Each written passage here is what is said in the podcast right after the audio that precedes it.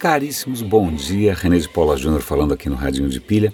Ontem eu não publiquei o Radinho. Mil perdões, eu não sei se alguém percebeu, porque afinal essa coisa do podcast é uma coisa meio assíncrona, a gente eu não sei quando vocês ouvem, etc. Mas de qualquer maneira, ontem me atrapalhei todo, tive uns quatro conference calls ao longo do dia e não consegui tempo para publicar nada. Então, perdão, estamos aqui de volta, como se diz na Argentina, al pie del cañón. É, tem dois artigos aqui, três na verdade, que, que eu acho que vale a pena comentar e eles se conectam com alguns temas que eu venho levantando aqui faz algum tempo.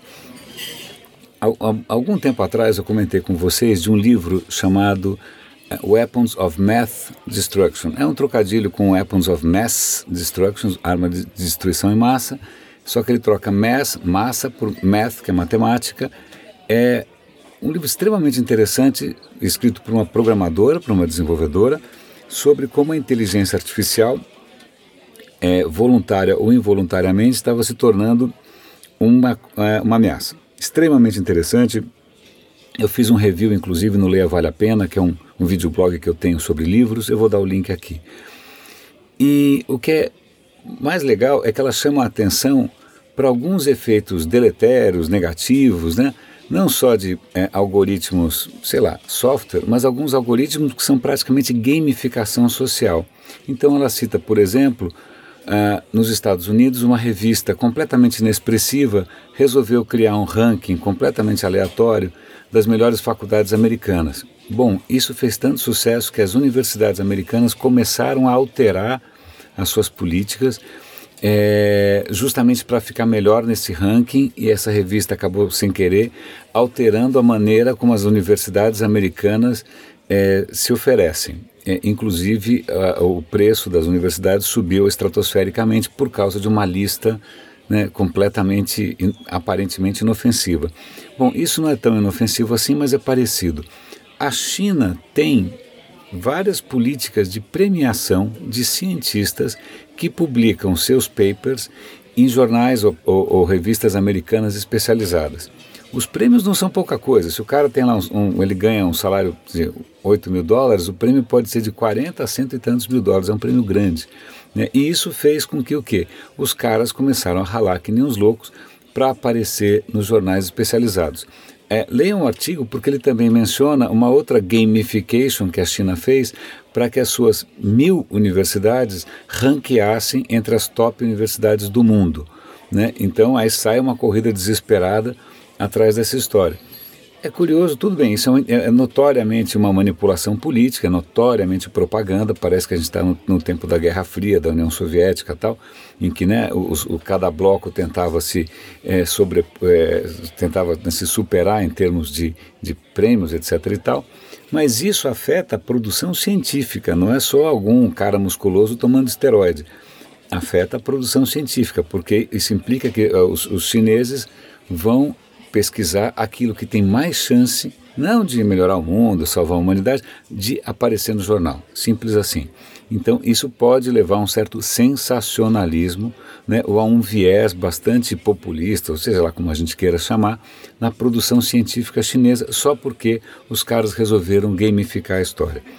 Falando em algoritmo, meu último comentário aqui tem a ver com é, curioso, né? Eu, eu, tenho falado bastante aqui sobre o impacto de inteligência artificial, os riscos, etc. e tal.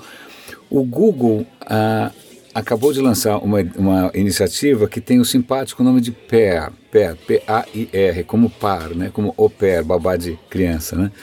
A questão, o programa, eu vou ver o que quer dizer exatamente essa história de PAIR. Cadê a história? Era um acrônimo, eu agora perdi aqui onde é que tem, mas eu vou dar o link para vocês. É um programa dentro do Google para garantir que a inteligência artificial aprenda a lidar com humanos.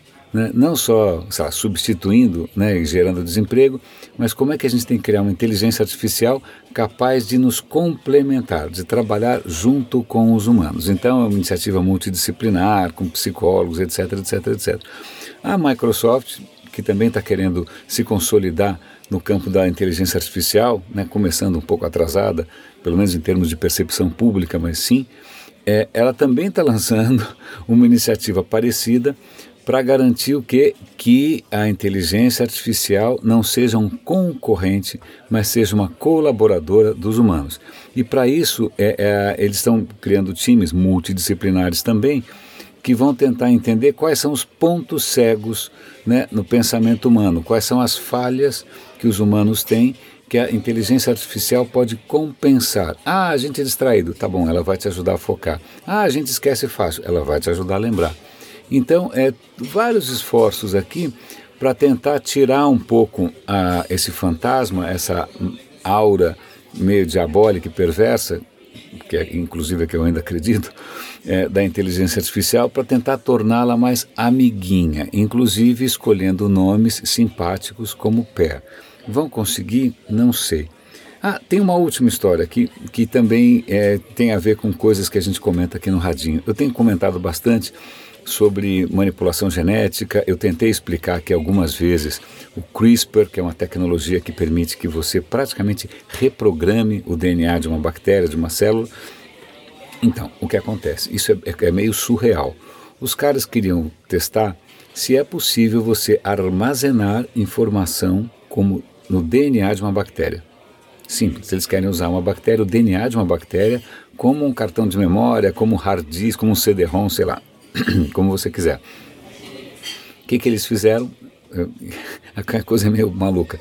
Eles escolheram um videozinho baseado num filminho, na, na verdade não é um filminho, um fotógrafo é, inglês, que é um Muybridge, há cento e tantos anos atrás, ele começou a tirar aquelas fotos é, com estrobo, pop, pop, pop, chama stop motion, né? são aquelas fotos em que o corredor ap aparece quadro por quadro. Né? Isso era uma revolução, porque pela primeira vez que você congelava o movimento e provava que, por exemplo, num certo momento o cavalo está ou não está com as quatro patas no ar. Então todo mundo já deve ter visto algumas dessas cenas do Muybridge.